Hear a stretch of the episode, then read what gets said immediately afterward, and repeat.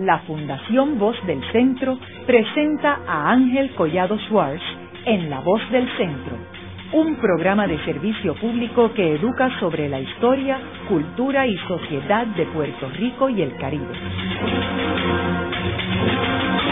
Saludos a todos. El programa de hoy está titulado Crónicas de las décadas del 50 y del 60. Y hoy tenemos como nuestro invitado al doctor José Luis Pinchi Méndez, quien es autor de un libro publicado recientemente y titulado Aquellos Años Verdes, Crónicas desde una vida, 1941 a 1971. Pinchi Méndez es un reconocido intelectual puertorriqueño, es profesor de la Universidad de Puerto Rico de las Facultades Sociales, fue decano de dicha facultad y anteriormente ha participado en el programa de la Voz del Centro y en otras actividades de la Fundación Voz del Centro. Este libro que acaba de publicar Pinchi Méndez es una especie de autobiografía, casi novelada, pero no es una novela, de sus primeras tres décadas. Me gustaría, antes de comenzar hablar de la década del 50, Pinchi, que nos hablaras de la década del 40. Tú naces en el 41 en San Sebastián del Pepino. ¿Qué estaba pasando en Puerto Rico en esa década del 40? Bueno, saludos a todos los radioyentes y muchas gracias Ángel por esta invitación que me permite compartir las experiencias que me llevó a escribir este libro, al cual yo lo he titulado Aquellos años verdes, crónicas desde una vida, 1941-1971. Aunque cronológicamente el libro se anuncia como uno que se inicia en el año 1941. En realidad se inicia un poco antes porque hay un capítulo al cual yo he llamado de lo contado a lo vivido, en el que yo hablo de lo que yo tengo no porque lo conozco como recuerdos vivenciales, sino, o me contaron mi madre y mi padre sobre cómo es que ellos llegan a San Sebastián del Pepino, de dónde vienen cada una de su familia, y en cierta medida, aunque de una manera muy corta y muy rápida, casi hasta me remonto al siglo XIX, porque en el momento en que llega, sobre todo la, la, familia eh, de mi padre a Puerto Rico y de allí pasa se establece en Aguadilla y de Aguadilla a San Sebastián. Y luego hablo también de la experiencia de mi madre, que dichosa de paso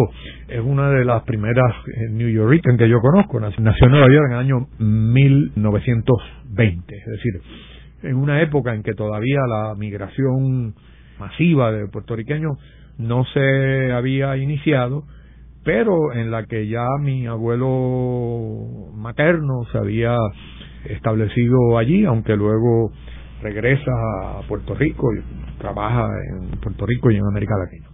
De manera que hay esa especie de preludio anterior a la década del 40. Pero el libro propiamente comienza verdaderamente en los años 40, porque es en los años 40 en que yo nazco y me trasladan a unos a una semana de nacido a el lugar donde yo me crié sobre el cual puedo hablar a partir de mis recuerdos vivenciales. No ya a partir de lo que me cuentan sino de lo que yo recuerdo y por eso que yo inicio esa parte en la que yo hablo de San Sebastián de las Vegas del Pepino, que es la, primera parte del libro, y yo lo llamo un pueblo agrícola en el comienzo de la modernización. Y yo digo, los primeros recuerdos captados por mis sentidos en la vida tuvieron lugar en San Sebastián de las Vegas del Pepino. Aunque fue en el Hospital Pavia de Santurce, donde, como dice el célebre bolero, mis ojos vieron la luz por vez primera, fue en San Sebastián donde se produjeron mis primeros recuerdos vivenciales porque mis vivencias infantiles y de adolescentes se dieron precisamente en ese marco. Y lo interesante de esto es que uno vive esas experiencias de una manera completamente empírica, como niño, como adolescente, sin ninguna conciencia de que eh, uno está viviendo un momento histórico.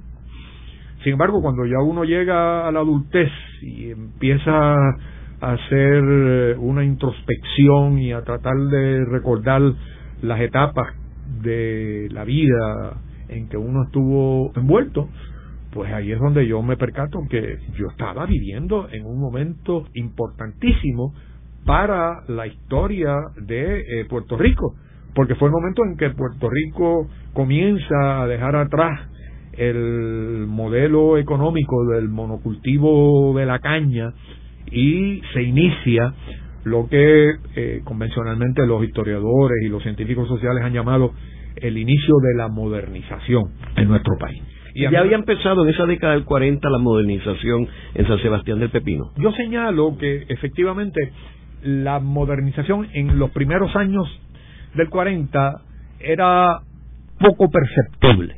Eh, San Sebastián en la década del eh, en el primer cuatrenio de los años 40 estuvo en el en el poder el movimiento republicano socialista. Tanto el alcalde como el representante eran socialistas. Y era un pueblo esencialmente agrícola. En San Sebastián había no únicamente la central Plata, que es la que verdaderamente pertenece al pueblo, sino que había otra central que creo que desde el punto de vista jurisdiccional no pertenece a San Sebastián, que era Soya. Pero era un pueblo en donde la agricultura y la caña de azúcar en particular era eh, una industria eh, importantísima y por eso el recuerdo de mis primeros años tiene que ver mucho con el periodo de la zafra, con el periodo del tiempo muerto y tiene que ver mucho también con la llegada en el año 1944 al poder del Partido Popular.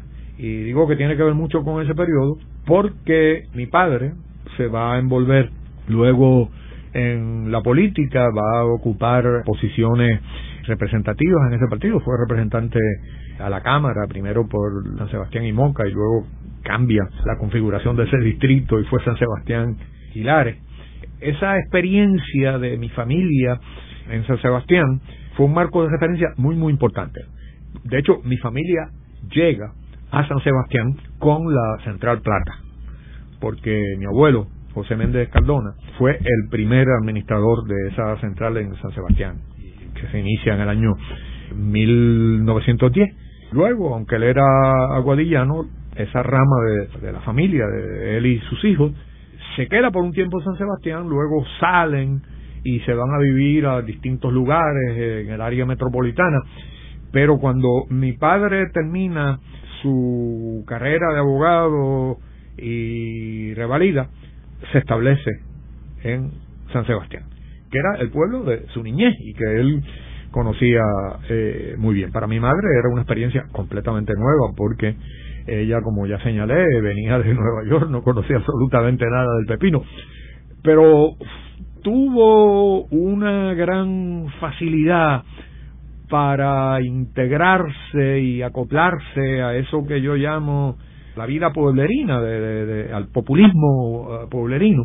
Hay un dato muy interesante y que tiene que ver con la guerra que se estaba viviendo en aquel momento en el mundo, en Europa y en el Pacífico, y es que aunque mi padre ya era abogado, cuando llega a San Sebastián, abre una oficina de abogado, pero sin tener todavía la capacidad para generar el dinero suficiente para mantenerse, y entonces tiene que trabajar por la noche en los turnos nocturnos que habían en la base Reimi como oficinista en Aguadilla.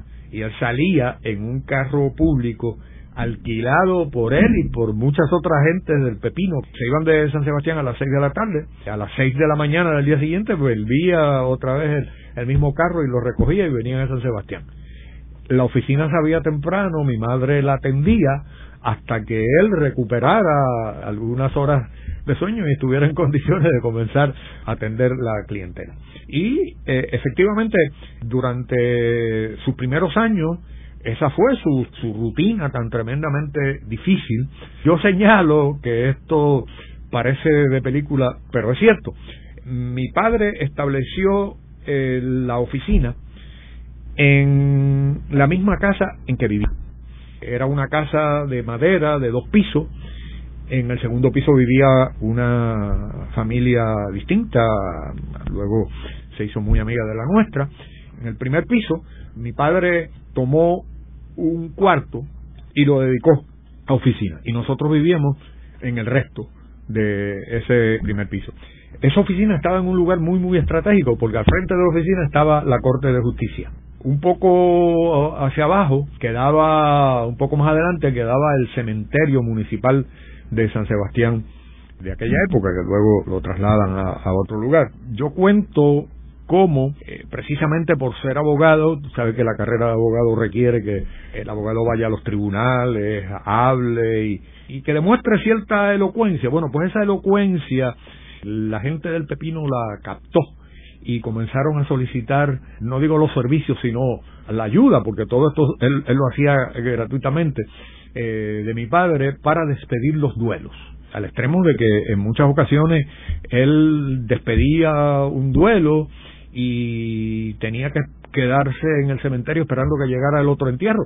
Y esa no era su profesión, todo eso él lo hacía de gratis. Y yo narro en esa parte del libro que él me decía que en ocasiones cada vez que escuchaba sonar las campanas, buscaba dónde estaba su chaqueta, porque aunque él no conociera quién se había muerto, posiblemente cuando el entierro fuera camino al cementerio, alguno de los familiares de la persona fallecida posiblemente se detendría a su oficina a pedirle que él despidiera el duelo y él no se atrevía nunca a negarse. Pero fue precisamente esa popularidad que desarrolló despidiendo luego lo que luego le abrieron las puertas para su éxito profesional. Pinchi, ¿y cómo cambió la vida de la familia Méndez el que él entrara en el mundo de la política en el 44?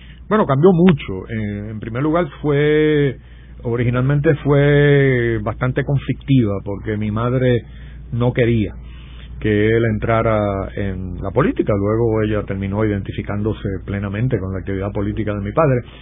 Pero en el momento en que a él lo reclutan para ser el candidato del Partido Popular a la Cámara de Representantes, ya mi padre había dejado atrás ese periodo de vaca flaca y estaba, por el contrario, en una situación muy exitosa desde el punto de vista profesional. Era posiblemente el abogado que tenía más clientela en el pueblo, mucho más que ningún otro. Y mi madre veía esa eh, situación en peligro. Por eso trató de convencerlo de que no estuviera disponible, pero eh, finalmente lo, lo convencieron y él se lanzó a la política. La política en aquella época, contrario a lo que ocurre ahora, en vez de hacer que la gente se enriquezca, lo que hace generalmente, lo, lo, lo que ocurría era que, que, le costaba mucho a, a los candidatos que tenían que sacar de su propio dinero para pagarlo todo. Además, él tenía que abandonar por un tiempo el bufete para ir a la legislatura. Y todo eso hizo que se dieran unos trastoques eh, muy importantes en el hogar.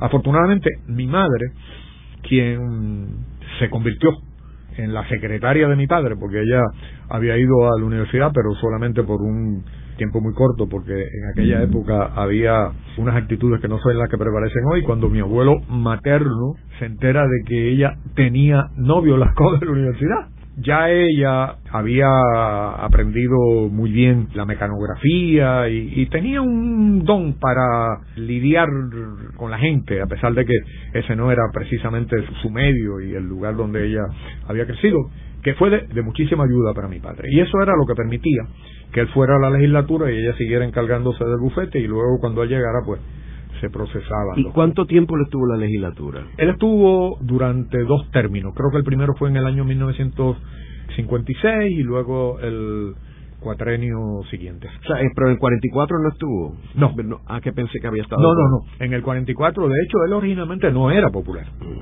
Él originalmente era el grupo del Partido Liberal y es cuando ese partido se desarticula, que mi abuelo y entonces ya todos sus hijos entran al Partido eh, Popular. Y en términos de e, esa década del 40, Pinchi, que tú mencionas que, San Sebastián participó en esta revolución social que estaba pasando en Puerto Rico, que estaba comenzando ya eh, Muñoz Marín presidiendo el Senado, Partido Popular controlando la Cámara desde 1940 y luego con la entrada de Rexford Guy Togwell, que empieza a hacer unos cambios en términos de, los programas sociales en Puerto Rico. ¿Cómo tú crees que afectó San Sebastián del Pepino todos estos cambios? Como yo te indiqué en el primer cuatrenio, pues eso fue prácticamente imperceptible. En el segundo cuatrenio, las primeras expresiones de lo que estaba ocurriendo políticamente en Puerto Rico solamente se percibían en lo político, no en lo, en lo social. Fue ya un poco más, eh, más tarde, entrando ya en, en, la década del 50, donde vemos que el proceso de modernización empieza a tener un impacto social en el pepino. Ahora, había miseria en la, en la década del 40. Sí, muchísima, muchísima, y esa miseria nosotros la percibíamos muy claramente, primero porque a la oficina de mi padre iba gente muy, muy pobre. De hecho, él tenía en su oficina, yo diría que una especie de microcosmos de lo que era la, la sociedad eh, pepiniana de entonces. Iba la mayor parte de las personas, como era la, la, la sociedad pepiniana de entonces, eran personas muy pobres, de origen campesino algunos, otros que vivían en la ciudad. Había sectores más o menos de comerciantes, de nivel de lo que podría catalogarse como clase media. Alguno que otro también, agricultor eh, rico, terrateniente, y allí uno veía de todos. Por otro lado, yo te hablé del cementerio, la experiencia nuestra era que nosotros teníamos que, que ver, porque tenía que pasar por allí para ser enterrado todos los entierros. Y entonces uno ve la diferencia entre los entierros de una persona rica, los de clase media, la gente pobre que tú veías solamente el padre muchas veces con el ataúd del niño en el hombro y dos o tres personas al lado de él. Toda esa situación tú la veías. Yo hice mis primeros años también en la escuela primaria y secundaria de San Sebastián tú veías eh, esa, esa realidad, esa miseria en el propio salón de clase. Eh, compañeros que apenas tenían para comprarse zapatos y que iban correctamente vestidos, pero que para poderse vestir y sobrevivir tenían que limpiar zapatos o vender periódicos. No es como ahora que uno ve en las urbanizaciones de clase media eh, niños de la misma urbanización de, clase media que, que te reparten el periódico. No, no, en aquella época el que brillaba zapatos, el vendía periódicos, era porque ese dinero hacía falta para completar el presupuesto familiar. Tú veías también mucho personas enfermas, extremadamente delgadas. La pobreza esa que se quiso de alguna manera dejar atrás con el proceso de modernización estaba en aquel momento muy presente. También estaba muy presente el inicio de la emigración masiva de los puertorriqueños a los Estados Unidos. Haremos una breve pausa, pero antes los invitamos a adquirir el libro Voces de la Cultura, con 25 entrevistas transmitidas en La Voz del Centro. Procúrelo en su librería favorita o en nuestro portal.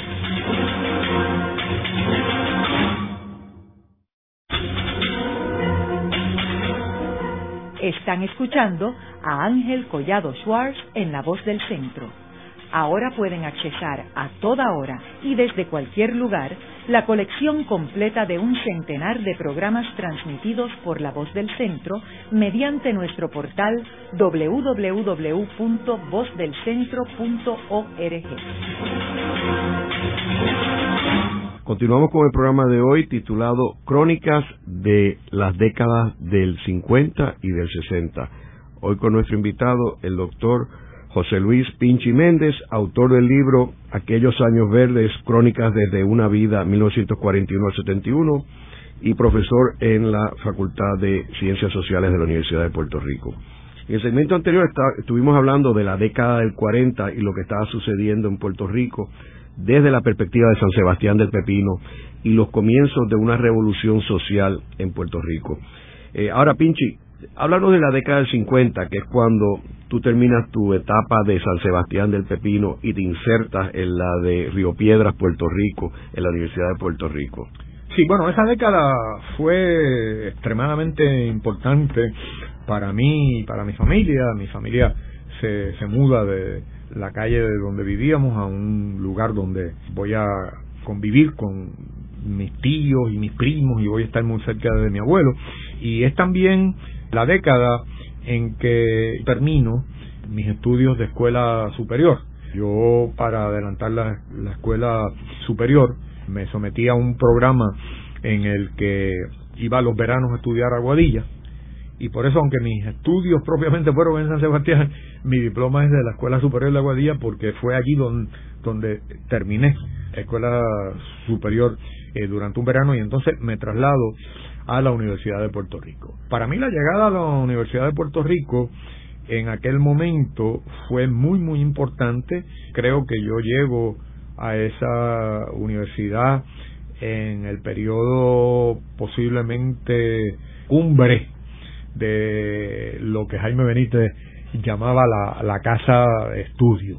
Y llego, por supuesto, con todas las confusiones que traía de mi formación pueblerina, con todos los valores y las actitudes de mi experiencia en aquel momento, en una familia de clase media, cuando llego a la universidad, bueno, pues lo, el primer año, pues mi comportamiento va eh, muy a tono con esos valores y las actitudes, inclusive hasta me inicio en una fraternidad, comienzo a percatarme, ¿no? Que se estaban dando unos cambios en, mi manera de, de percibir el mundo.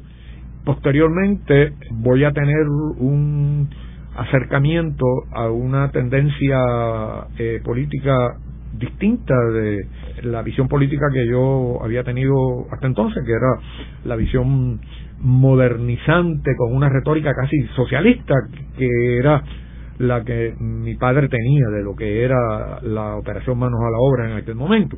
Progresivamente yo me voy sintiendo más y más cerca de la FUPI y en un momento pues ya entro a formar parte de la FUPI.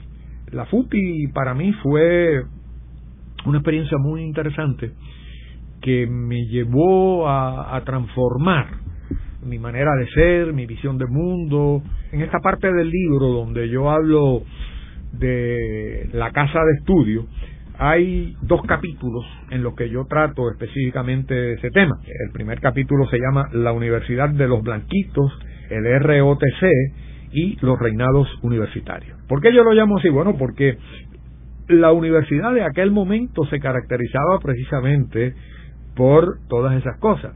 Cuando uno entraba a la universidad en lo que es el edificio de la torre, uno veía de lado a lado los paneles de los tablones de dictos de las facultades y las sororidades. Y en aquel momento la presencia de lo que entonces la gente llamaba los blanquitos, era muy importante, porque era el, el grupo de fraternidades y sororidades que estaba a mano derecha, en el que conducía a la Facultad de Humanidades. Del otro lado habían otras fraternidades y otras sororidades, pero quizás menos segregadas, podríamos decir, racialmente y, socialmente. Por eso de, de ese lado no se hablaba tanto del blanquitismo de aquel momento. La otra institución que yo menciono que era importantísima en aquel momento en la universidad era el ROTC. Yo lo menciono porque en el momento en que yo llego a la universidad, el ROTC, el ROTC, para decirlo en el idioma de nuestros conciudadanos del norte, era obligatorio para todos los estudiantes varones que estábamos en la universidad. Yo personalmente me tuve que improvisar en militarista en aquel momento, que ya yo había estado en escuela superior durante un tiempo eh, en una academia militar en, Miami, pero aquí opté por el Air Force. Y estuve un tiempo en el Air Force, sin embargo, cuando yo me vinculo a, la FUPI, nosotros comenzamos una campaña en contra del ROTC Eh, fue una campaña que no tuvo el impacto que va a tener posteriormente las campañas que se llevaron a cabo a finales de la década del 60 y principios de la década del 70, porque en aquel momento la FUPI era literalmente hablando prácticamente un grupúsculo, éramos muy muy pocos, precisamente porque como yo dije anteriormente, ese era el periodo dorado de la casa de estudios de Jaime Benítez. Recuerden que Jaime Benítez en aquel momento tenía dos consignas. Una era la casa de estudio, en la que él planteaba que a la universidad se iba a estudiar y no hacer política. En otras palabras, tenía muy en mente la experiencia de la huelga de 1948 y quería despolitizar cualquier oposición posible al tipo de universidad que le estaba forjando en aquel momento. Y la otra consigna tenía que ver eh, más que nada con el giro que él le quería dar a la educación en aquel momento, que fue lo que él catalogó de occidentalismo. Y a mí me parece extremadamente genial el concepto este de occidentalismo que Benítez estaba impulsando, porque si uno mira la historia de Puerto Rico, eh, uno ve que en su primera etapa la Universidad de Puerto Rico fue claramente eh, una institución en que mucho de su esfuerzo se dedicó a la americanización de los estudiantes. Después de la huelga del 42, cuando viene Benítez al poder y se convierte en rector, él cambia de ese modelo de una facultad amplia de arte y ciencia a una universidad de facultades y ahí es donde surgen las primeras tres facultades, una de las cuales era la Facultad de Ciencias Sociales en la que yo estudiaba, que en aquel momento estaba situada fuera del campus, del otro lado de la avenida Ponce de León. Y el planteamiento de Benítez es que no, no era la universidad americanizante lo que él estaba en este momento impulsando, sino el convencimiento muy personal que él tenía de que la cultura puertorriqueña era fundamentalmente una provincia de la cultura de Occidente y que por lo tanto lo que nosotros teníamos que aprender era esa visión occidentalista del mundo. Esa visión occidentalista del mundo, paradójicamente, coincidía casi íntegramente con lo que Estados Unidos estaba impulsando también en el mundo de aquel momento, que era el atlantismo, a través de la OTAN, la modernización capitalista que ellos implementando en, en aquel momento estaba hegemonizando políticamente. Y por medio de esa consigna, prácticamente se ponía una barrera entre los estudiantes de aquel de aquellos años en la Universidad de Puerto Rico y el pensamiento descolonizador que a nosotros no nos llegaba. Y a mí ese pensamiento descolonizador no me hubiera llegado de ninguna manera de no haber sido por mi incorporación primero en la FUPI, luego en el PIP y en el MPI. Yo pertenecía a, los tres. Ese pensamiento para mí fue tan importante y tan rico en mi formación, en mi visión de mundo, que yo planteo en mi libro que en mi época de bachillerato yo estudié simultáneamente en dos universidades.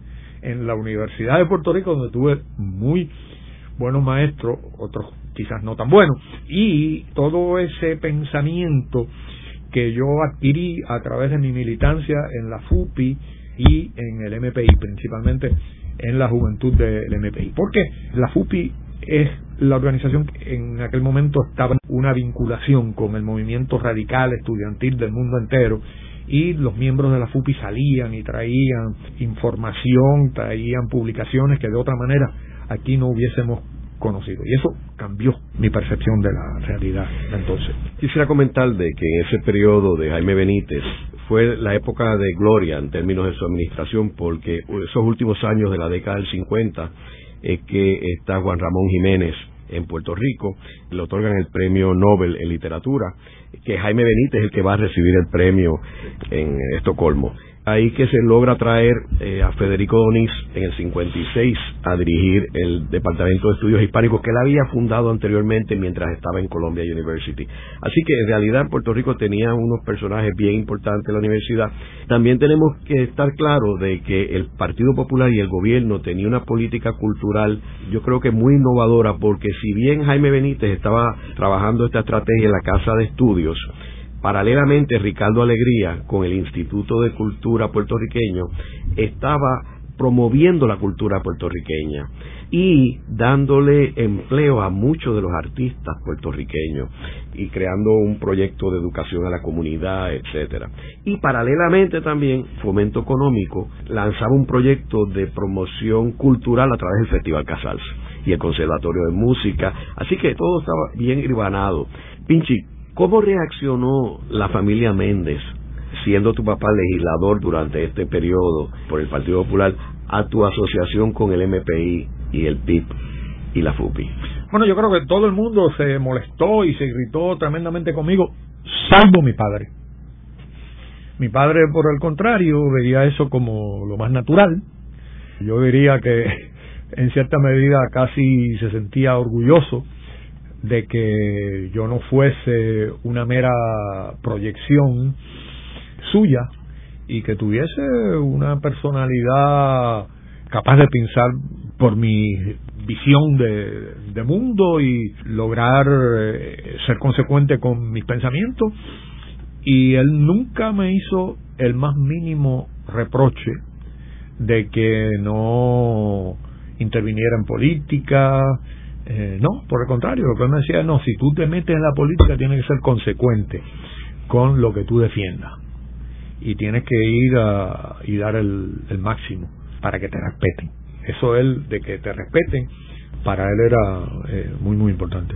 Pinchi, y una vez terminas tus estudios en la Universidad de Puerto Rico y ya entrando a principios de la década del 60, ¿qué tú haces?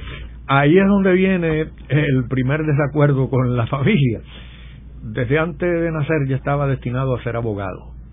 Yo era un abogado prenatal. Inclusive el primer lenguaje que yo escucho, porque mi madre, como te dije, era secretaria de mi padre, y yo las primeras palabras que escuchaba no eran mamá ni papá, eh, eran jurado y suscrito ante mí con alevosía y ensañamiento. Inclusive de niño estaba hablando de una manera rara, algunos compañeros hasta se, se sorprendían porque eso era lo que yo escuchaba de cuna. Y, ellos pensaron que efectivamente yo estaba destinado a ser abogado. Con mi envolvimiento en la política en la Universidad de Puerto Rico, yo me percato de que verdaderamente esa no era mi, mi, vocación, que ese no era mi interés. Quizás me llegué al convencimiento pleno de, de que eso era así un poco tarde y no había hecho tampoco ninguna gestión para cambiar de rumbo. Mi padre sí lo había hecho para que yo eh, estudiara leyes, pero sabía de ese desamor que yo tenía en, ese momento en relación con la con la carrera. Y entonces él me propone lo siguiente. Él había este, sabido, por medio de un amigo suyo, que había una universidad en los Estados Unidos donde yo podía terminar la carrera de derecho en dos años y tres veranos. Y luego podía, eh, como él me dijo, eh, ir a estudiar lo que yo quisiera. O sea, la propuesta de él era concreta. Eh, mira, yo creo que es muy importante que tú seas abogado, porque tú con tu unidad política y todo, es una carrera que te puede proteger porque siempre puedes trabajar por tu cuenta. Vamos a hacer lo siguiente, estudia leyes en esta universidad que yo ya averigüé para que tú solicites, de hecho, no esperó que yo solicitara, ya ellos habían solicitado pidiendo todos los formularios para yo pedir mi entrada allí. Y después que termines eso, tú estudias lo que tú quieras. Pero esa universidad era nada menos que la Universidad de Mississippi en Oxford, Ole Miss. Esa universidad fue precisamente en el año en que yo entré, el escenario de uno de los momentos más difíciles que conoció Estados Unidos en la lucha por la integración del sector afroamericano a la sociedad estadounidense. El pueblito de Oxford era muy conocido en todos los Estados Unidos no únicamente porque allí estaba la Universidad de Mississippi, sino también porque allí estaba uno de los grandes escritores de toda la época eh, que ha tenido Estados Unidos, el premio Nobel eh, William Faulkner. Y yo me voy para esa universidad. La, acabando yo de llegar a esa universidad la misma semana en que llego, yo diría casi hasta el mismo día, entra a esa universidad James Meredith. ¿Quién era James Meredith? James Meredith era un estudiante negro que había solicitado admisión a la Universidad de Mississippi sabiendo de antemano que se la iban a negar. Y que se la iban a negar por supuesto porque era negro. Que no es nunca la razón que te van a poner para negarte una entrada a una institución como esta. Pero que no hay que ser ni siquiera un genio para darse cuenta que eso iba a ocurrir.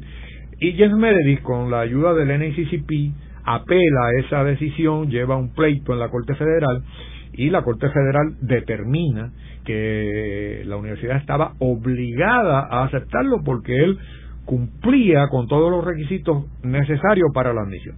Y esa misma semana, cuando yo estoy ya en la universidad, llega James Meredith a la universidad, llega acompañado por varios Marshall federales, no sé cuántos exactamente, pero no eran tantos.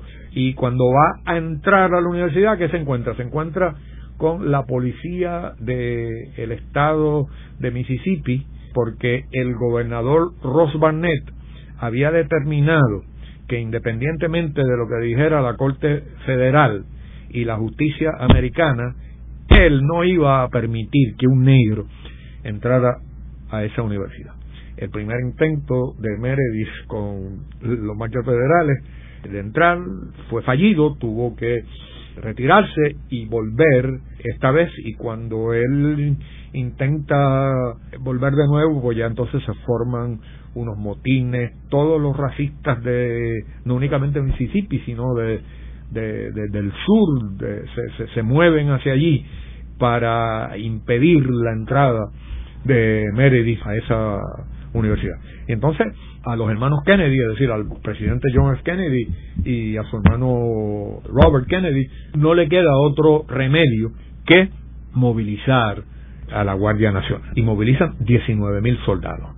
La llegada de 19 mil soldados a ese lugar fue como una bomba, porque ya los racistas estaban organizados, inclusive estaban disparando y estaban persiguiendo. El propio Meredith, le pegaron tres tiros en, en una ocasión que afortunadamente no lo no lo mataron pero lo hirieron. Además hubo eh, muchísimas muertes durante ese periodo. Hay una famosa película sobre esos acontecimientos que es el Mississippi Burning eh, en donde se narra cómo la policía aprisiona a tres eh, Freedom Riders como le llamaban que venían del norte para unirse a la campaña en contra de la segregación. Lo asesinan. La policía de, Mississippi lo asesina y luego lo, lo, lanza a, un río donde son encontrados luego y posteriormente los policías van a ser juzgados y absueltos todos, por supuesto, por un jurado blanco. Ese fue el Mississippi que a mí me tocó vivir. Pinchi, ¿y cómo te impactó eso a ti de un, un, puertorriqueño de San Sebastián del Pepino vía Río Piedras encontrarte con ese escenario? para mí fue algo verdaderamente traumático y por otro lado alteró completamente el entendimiento que yo tenía de lo que eran los Estados Unidos, porque uno desde Puerto Rico y sobre todo en aquel periodo, a pesar de que se hablaba de racismo del sur y todo eso, uno seguía viendo a los Estados Unidos como un ente unitario. Y cuando llego allí, me encuentro que esa es unidad, esa es una unidad casi pegada con chicle Inclusive yo conocí en la escuela de Derecho uno de los líderes de los estudiantes racistas que me pregunta que si yo quería que Puerto Rico se convirtiera en un Estado. Y yo le dije que no, que yo lo que quería era que Puerto Rico fuera independiente. Y entonces a partir de ese momento el hombre simpatizó terriblemente conmigo porque él me decía, ah, pues que tú eres como yo, que soy anti-yankee. Y yo le dije, no, yo no soy anti-yankee, yo lo único que quiero es que Puerto Rico sea independiente. Me dicen, no, no lo niegue, nosotros somos antiyanquis. Imagínate, equipararme con el, el antiyanquismo de los racistas para mí tampoco era ningún tipo de calificativo eh, del cual yo quería sentirme orgulloso. Así es que siempre traté de mantener esa Pero no, era, era, era otro mundo. Luego de la pausa, continuamos con Ángel Collado Schwartz en La Voz del Centro.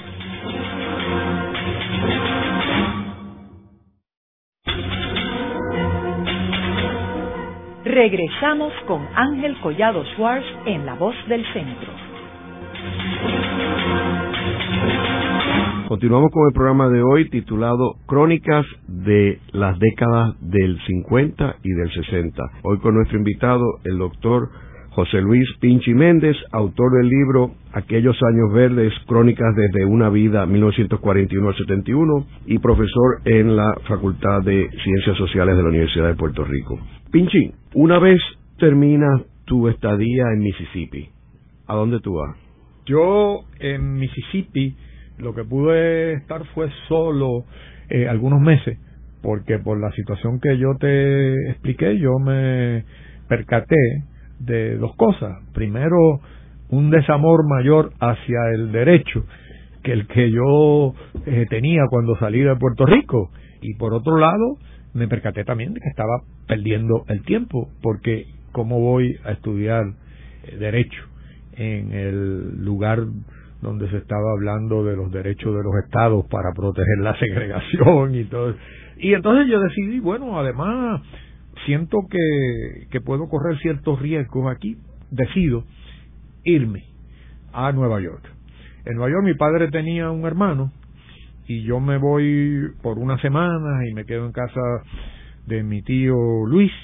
Poco tiempo después de estar allí, conseguí trabajo en una agencia de la ciudad de Nueva York que se llamaba el New York City Youth Board, que era una agencia que le asignaba un trabajador social a las pandillas juveniles más eh, destacadas del momento. Recuerden la película West Story.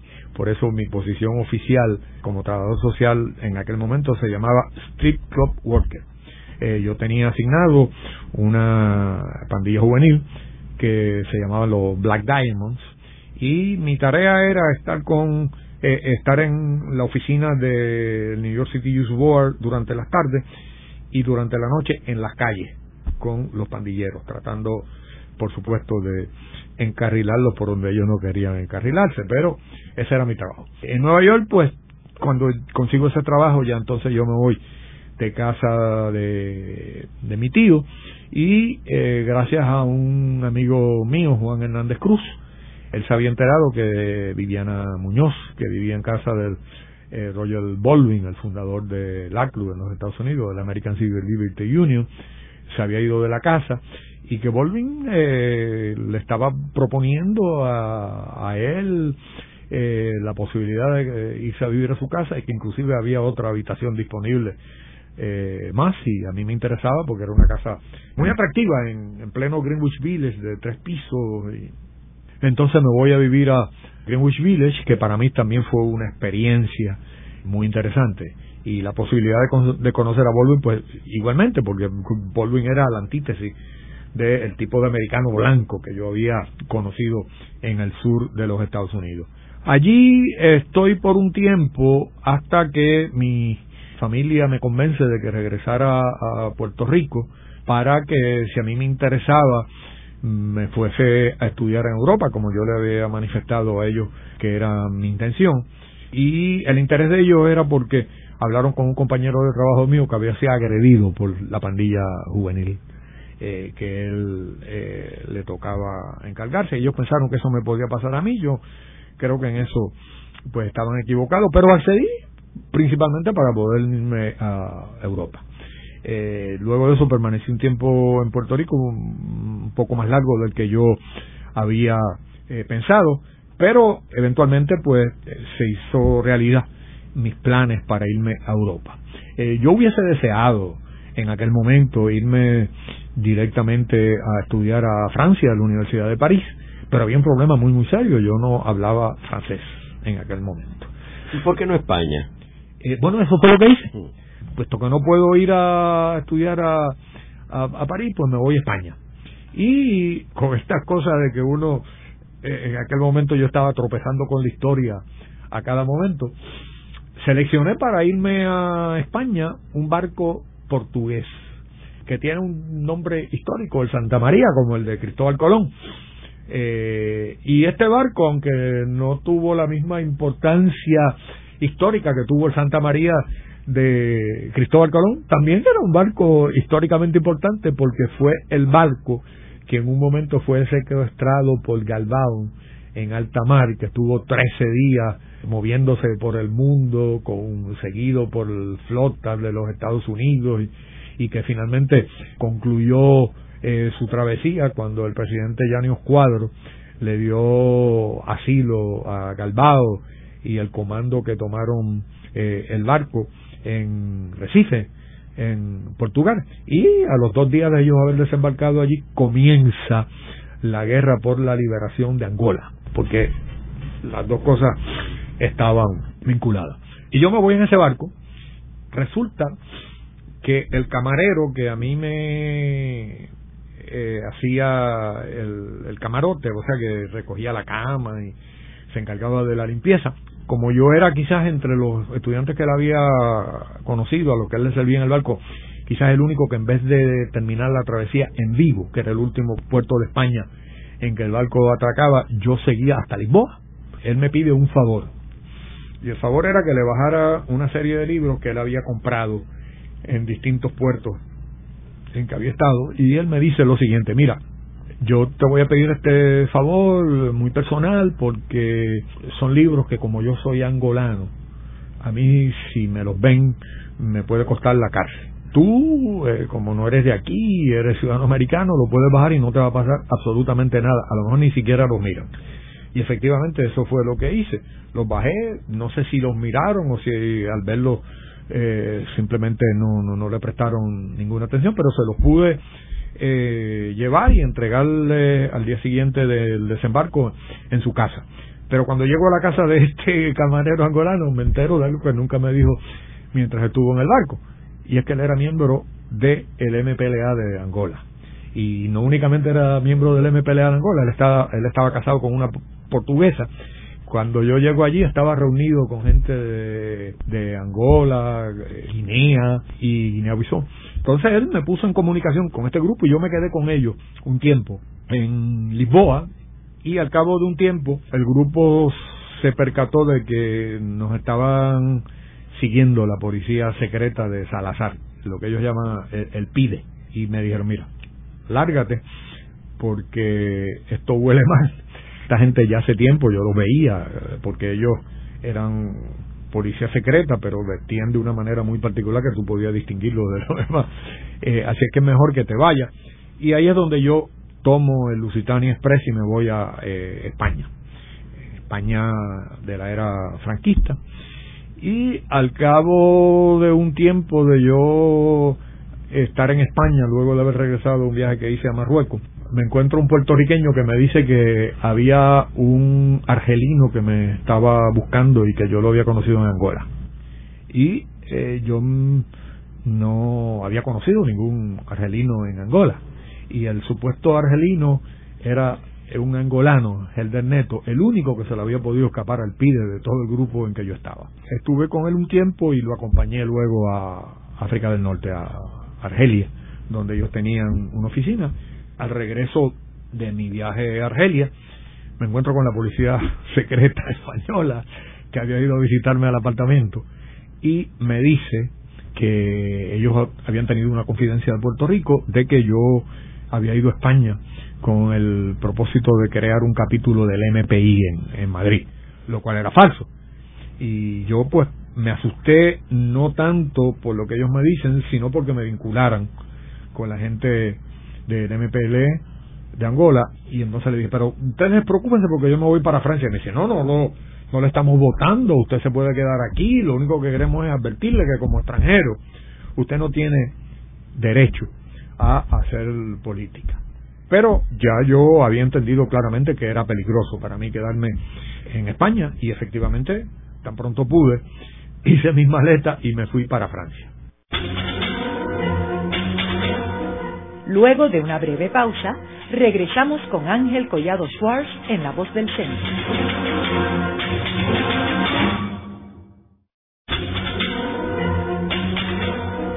Continuamos con la parte final de La Voz del Centro con Ángel Collado Schwartz. Pueden enviarnos sus comentarios a través de nuestro portal www.vozdelcentro.org. Continuamos con el programa de hoy titulado Crónicas de las décadas del 50 y del 60. Hoy con nuestro invitado, el doctor José Luis Pinchi Méndez, autor del libro Aquellos años verdes, crónicas desde una vida 1941 al 71 y profesor en la Facultad de Ciencias Sociales de la Universidad de Puerto Rico. Tenemos que recordarle a nuestros radioescuchas que durante este periodo de la década del 60 que estamos hablando es un periodo en el cual eh, Puerto Rico está disfrutando de un progreso económico bien acelerado. El Partido Popular tiene un control absoluto eh, de la vida política en Puerto Rico. Eh, se ha criminalizado el independentismo en Puerto Rico.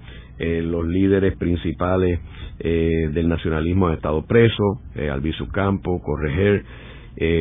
y también el Partido Popular entra en una evolución cuando Roberto Sánchez Vilella asume la gobernación en el 64. Así que ese es el periodo que estamos hablando en términos de Puerto Rico. En términos internacionales, Estados Unidos está escalando una guerra en Vietnam eh, que sustituye a los franceses que habían abandonado la península de Indochina unos años antes.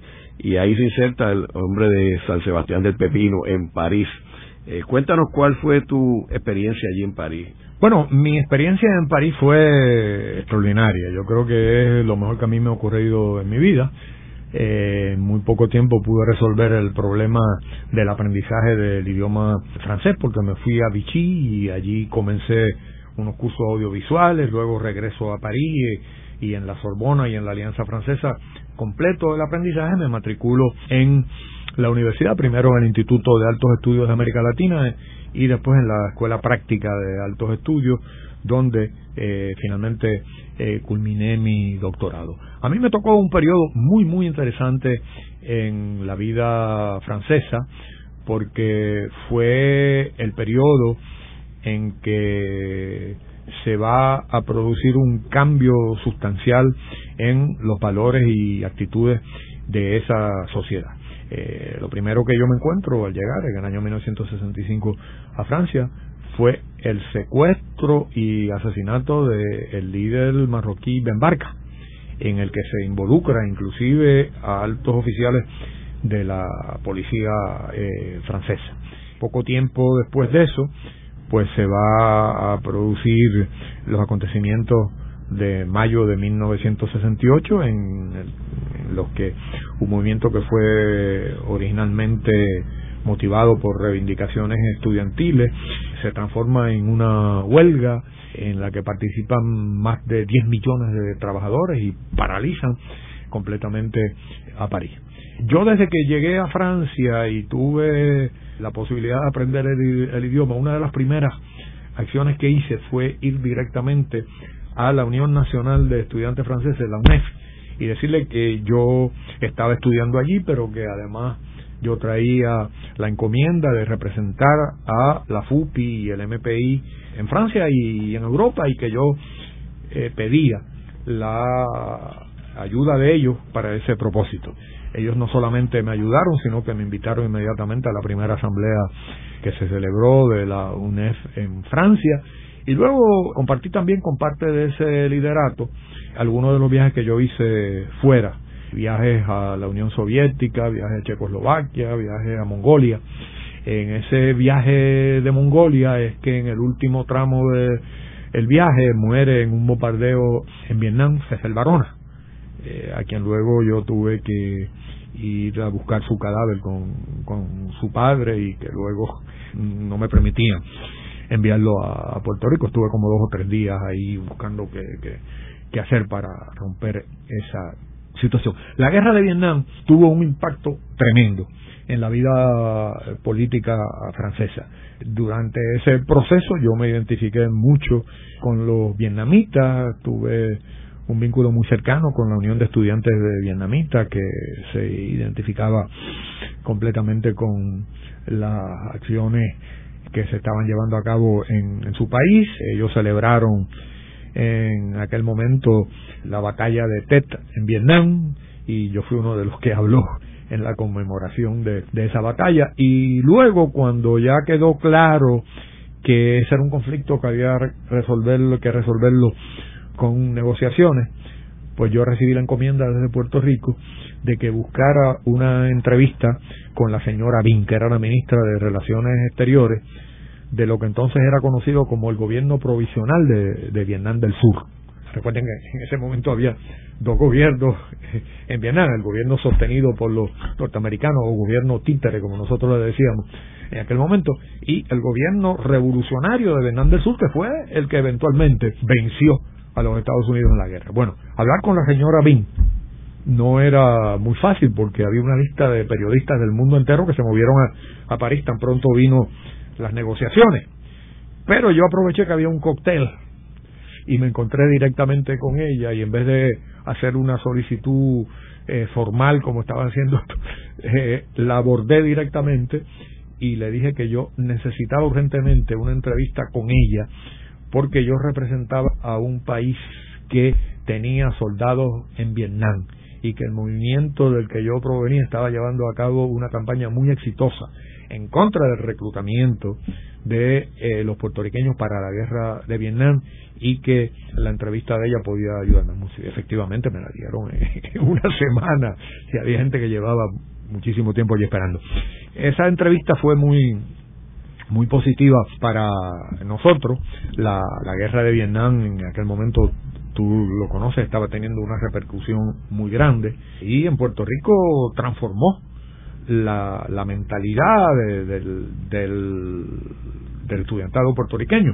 Yo, por supuesto, no viví esa experiencia aquí, todo lo que sé lo conozco a, a través de los recortes de periódicos que me enviaban, a través de lo que me contaban, pero yo me mantuve en todo momento, precisamente porque los estaba representando en Francia, en comunicación con ellos. Durante ese periodo que yo viví en Francia, me casé eh, con la que es mi esposa, eh, un matrimonio ya de más de 44 años, y originalmente yo vivía en el Boulevard de la Bastilla, luego nos mudamos a la calle del Arco del Triunfo y durante ese periodo yo pude terminar mi doctorado. Originalmente yo había acelerado mis estudios doctorales a petición de mi director Lucien Goldman porque él había eh, eh, tenido una encomienda de la UNESCO para crear un instituto de sociología de la literatura en América Latina, que él quería que yo dirigiera. El instituto había sido eh, originalmente concebido para Bogotá, pero en eso viene el triunfo de la unidad popular de, eh, en, Chile, y entonces ellos decidieron que no, que iba a ser en, en Chile. Pero yo tuve una situación bien delicada y es que acabando yo de terminar mi tesis, y estaba completamente acabada, muere mi director de estudio, Lucien Goldman. Entonces, el proyecto para ir a Chile se queda en el aire porque eso estaba montado en la personalidad de Goldman, que ya no, no estaba presente. Pero, aún así, me permitieron sí terminar mi doctorado con Goldman como director a título póstumo. Lo único que la presidencia de el jurado se la dieron a otro de los miembros del jurado, que era Albert Memmi, el del retrato del colonizado, quien presidió esa tesis. Y después que terminé, como ya no había esa opción, y luego de recibir una visita de Manolín Maldonado, que me que insistió en que yo tenía que regresar a Puerto Rico y volver a la universidad, pues regresé y tuve que pasar un año de desempleo porque no me dieron trabajo. Al cabo del año comencé una nueva etapa de mi vida, que es el capítulo que todavía estoy viviendo como profesor de la Universidad de Puerto Rico, en la que llevo eh, en este momento 36 años.